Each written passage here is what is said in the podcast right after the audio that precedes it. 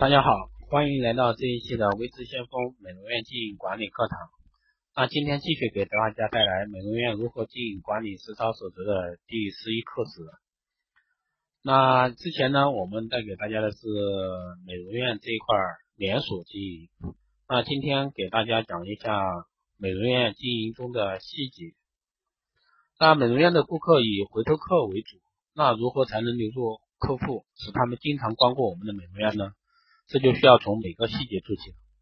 作为美容院的日常经营，假设顾客进门的时候，服务人员与他们之间有一个眼神的交流，有一个真诚的微笑。在离开美容院的时候，有人为他轻轻的挪开那扇门，并友好的说“欢迎再次光临”。那谁能不为美容院的真诚而感动，而成为美容院的一个忠实顾客呢？那这个呢，就是需要你真实真诚的。现在很多美容院是这一套动作做的很夸张。一般来说，顾客都感觉很反感。嗯，只有你用真诚的一颗心去做，才能让顾客不反感。千万不要太夸张。细节呢，能让人感到，能让人感动，因为细节处表现的是人性的关怀，那是真诚的心与心的交融。那细节呢，个人表现精益求精。比如，美容师为顾客服务的时候，按摩的时间、力度以及换几遍水。都能体现一个美容师的一个专业水准，也正是这些细节的表现，考核着每一个美容师的工作热情和对工作的熟悉程度。只有对产品了如指掌，对操作程序了然于胸，那美容师才能在为顾客服务中淋漓尽致的发挥。那在每一个细节中满足顾客的每一种需求。就拿美容院里最平常的顾客预约来说吧。因为顾客忘记了时间，又或是被其他事情耽搁了，没能准时来美容院。这时，如果美容院没有一个良好的预约制度，没有对美容师一个经常性的预约和电话技巧的培训，那美容师如何实现与顾客协调沟通呢？又如何培养忠实的一个顾客群呢？很多美容师在顾客失约的时候，或美容院生意清淡的时候，也是想着去预约客户，但是往往开口就是这样一句话。萌萌姐，你今天怎么没来美容院啊？萌姐，你什么时候来美容院啊？那仿佛有责备顾客的一个感觉，而且在对方随便找一个理由来搪塞之后，美容师就没招了，哼哈两句，无奈的放下电话，在同事面前埋怨起顾客来。各位美容院经营老板，想想是不是这回事？其实对顾客预约应建立在一个有效的制度。在对顾客预约的时间、语气、语调、邀约的技巧等细节上，争取做到尽善尽美，才能有效的提高预约的效果，同时让顾客感受到美容院对他们的尊重，美容师的专业水准，从而对美容院整体建立更为良好的印象。另外呢，细节的落实是应该具体执行到每一项工作中的，包括每一项工作制定详细的、正确的操作程序。那就像麦当劳。对薯片应该在几分热的油中炸几分钟，都有严格的规定一样。那美容院应该对顾客进门时到出门后的一系列活动有一个具体的操作程序和负责人，从而保障顾客在美容院消费的时候都能自始至终接受最好的服务。那只有这样，一系列的完整的细节活动才能成为顾客的满意。那细节呢，贵在坚持，一件小事只能带给顾客一时的感受。只有坚持长久的一个优质服务，坚持长久的注重细节，才能带给顾客永恒的享受。作为美容院经营的一个难点，就在于难以坚持那看似微小实则重要的细节。这就需要美容院的经营者，或以善小而不为，坚持用最平凡的细节来打动顾客的一个心。那下面呢，继续给大家来。来讲一下美容院员工的成长与教育考核。那以下部分呢，就属于一个技术部分了。那第一部分是认识阶段，就是见习美容师。那时间呢，一般是两个月。我不知道各位美容院老板是去怎样去做一个新员工的一个技术培训。那标准的是完成新员工入门培训，掌握理论知识，正确认识产品效果，并。有亲身体验经验，对公司管理模式有初步认识。这个你如果说是个连锁店，这一套就刚好；如果说你是小美容院，那一样的流程是一样的啊，只是说你这是单店，你跟一个连锁店有所区别。那教育内容，也就是我们说的培训内容，那第一个是美容减肥基础知识，第二个呢是基础美容手法，第三个呢是全系列项目，其中包括原理、效果、量身设计、产品配产品配备、疑难问题解答、美容院接待服务流程。第四呢是经营管理的基本概念，会员制转介绍。那这里面其实还有很多啊，还有很多没有讲到里面的。比如说什么光电项目啦，对吧？各种项目都含在内。其实，如果说作为一个新员工来说，那以上这几点就足够了。那以后的呢，需要他循序渐进，经过一段时间实践，然后有一定的经验积累以后，再来进行下一步。那教学方法呢，是理论授课、产品体验、实战演练，一带一岗位实习。那考核手段呢，是理论知识考。考卷评分，第二个呢是实操手法考核达标，第三个是实战演练评分，第四个呢是岗位实习评语。那考核人呢，一般说是你们一个连锁店的一个，或者说连锁店管理部的一个教育部主管，或者说营业部主管、代班老师等等。第二大块呢是操作阶段，初级美容师，那这个时间需要三个月，也就是说从两个月再到三个月。我们称之为初级美容师。那标准呢在美容院参与实际工作，实战实名祛斑顾客的完整并实现效果的服务。那这中间还包括实战二十名减肥顾客的完整并实现效果的服务，多类完成顾客顾客的一个接待工作。那这几块呢，就是一个初级美容师的一个基础工作。那培训的内容呢，第一个是疑难问题的处理与解答。第二个是产品服务的灵活把握，第三个呢是后续跟踪的技巧。那教学方法是每月由所在店的店长执行考核，上报员工在店的一个工作情状况，考核表统一发放，那三个月汇总考核，每一个月安排两天集中在培训、交流、体会、重复演练。那考核手段与内容，第一个呢是由各队人员，由各带队人员。带队人员工检查会检查会员的档案填写情况上报。第二个呢，集中培训考核接待技巧。第三个呢，疑难问题试卷问答。那考核人呢是带人员工培训主管，也就是说老员工带新员工，对吧？然后还有就是你们店的一个培训主管。第三大块是效果根本实现阶段，也也就是我们称之为中级美容师。那中级美容师呢是需要一年左右时间。也就是说，前面的两个月培训新员工，对吧？再到初级美容师三个月，总共五个月，然后再满一年，我们称之为中级美容师。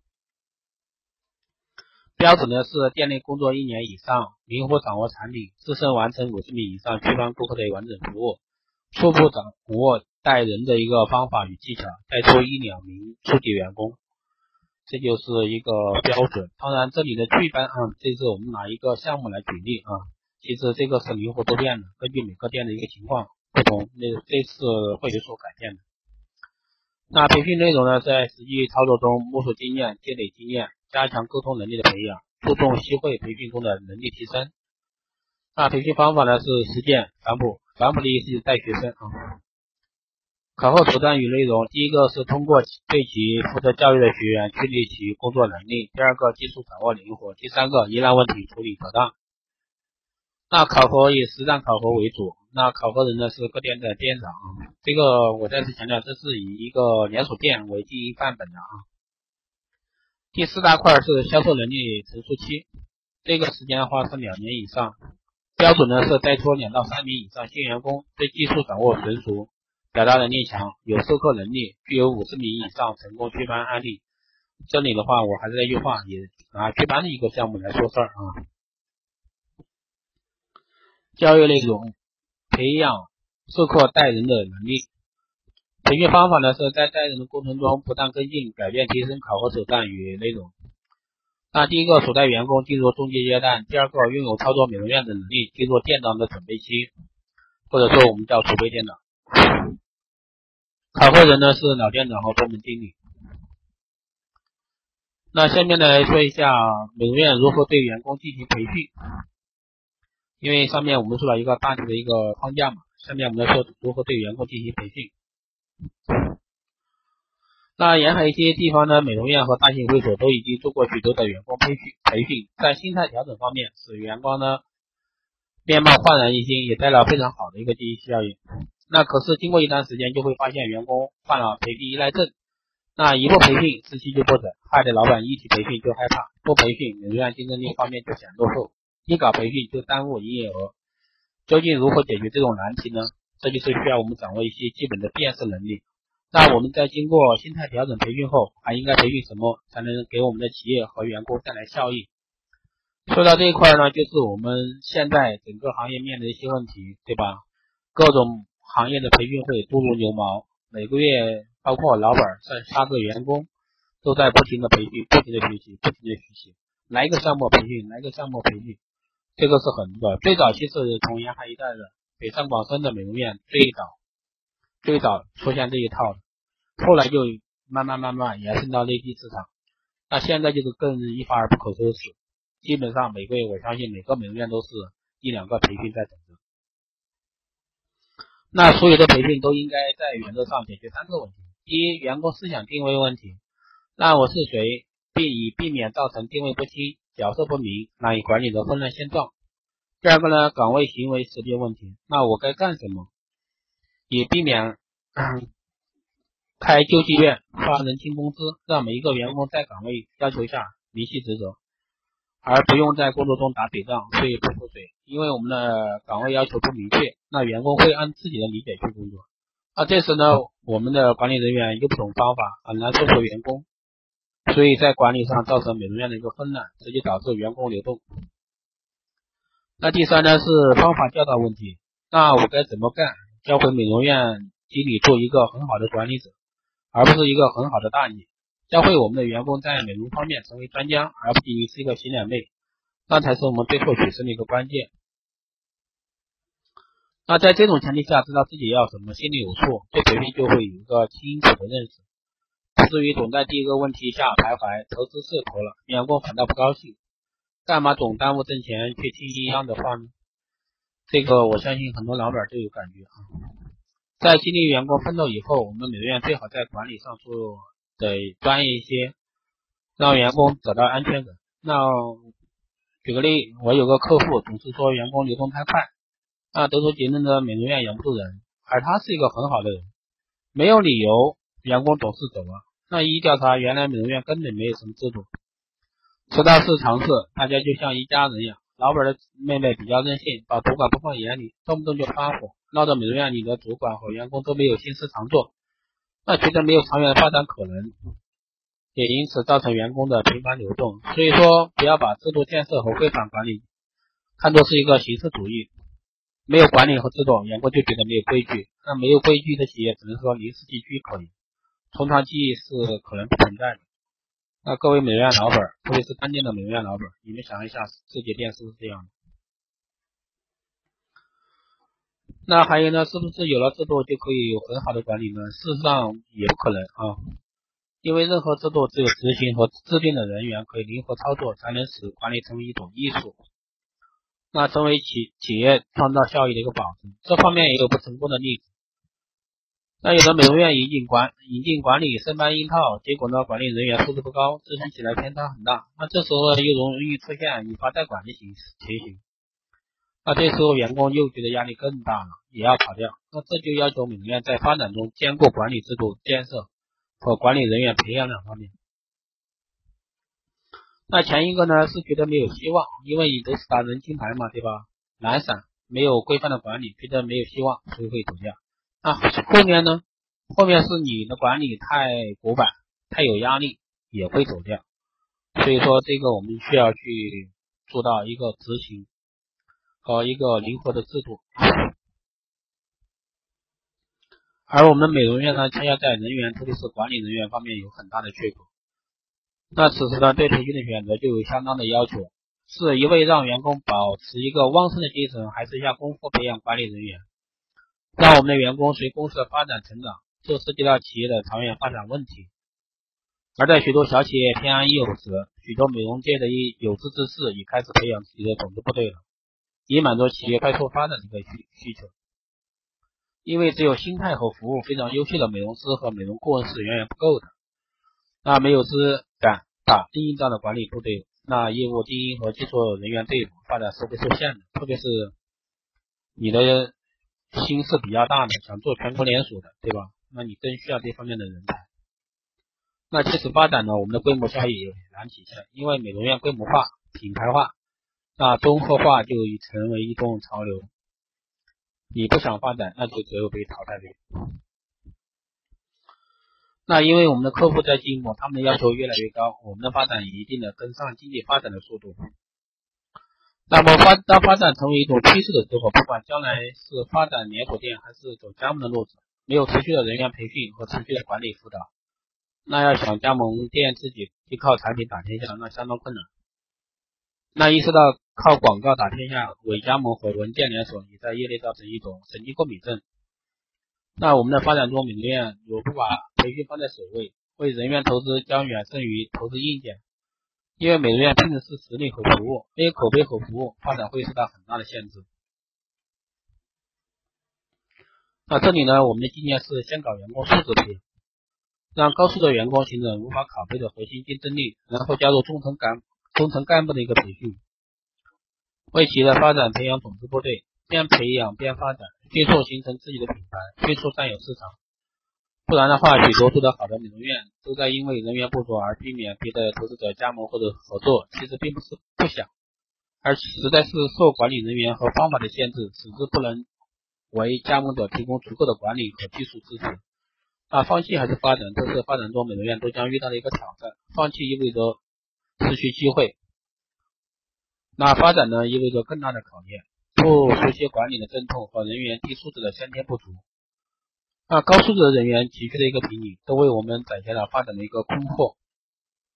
但在此时呢，谁先行一步，谁是胜利者。在强调环视的市场中，在强劲环视的市市市场中，那美容院的发展正经历着五年前化妆品生产有力切入点。那我们自己不做，投资者也要下手。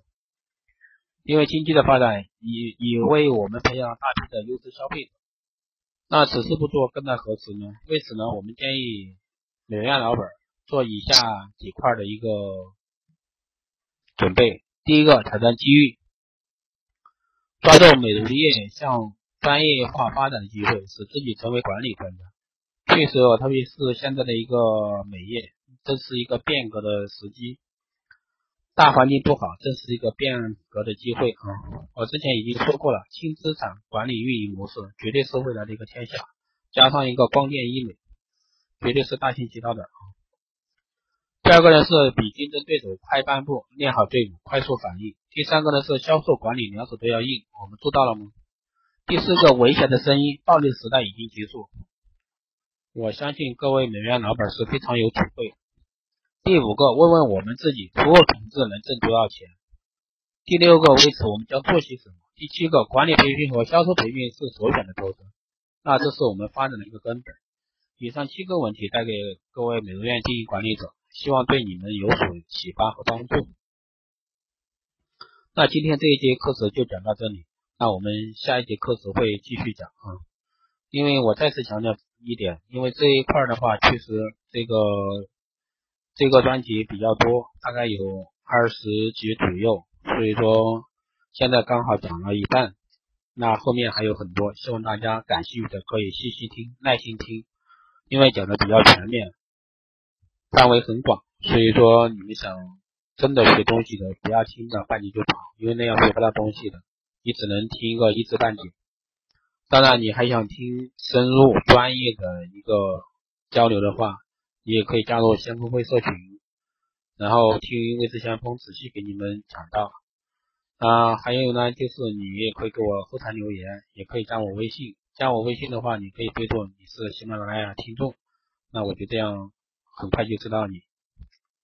那好的，这一期节目就到这里，下期再见。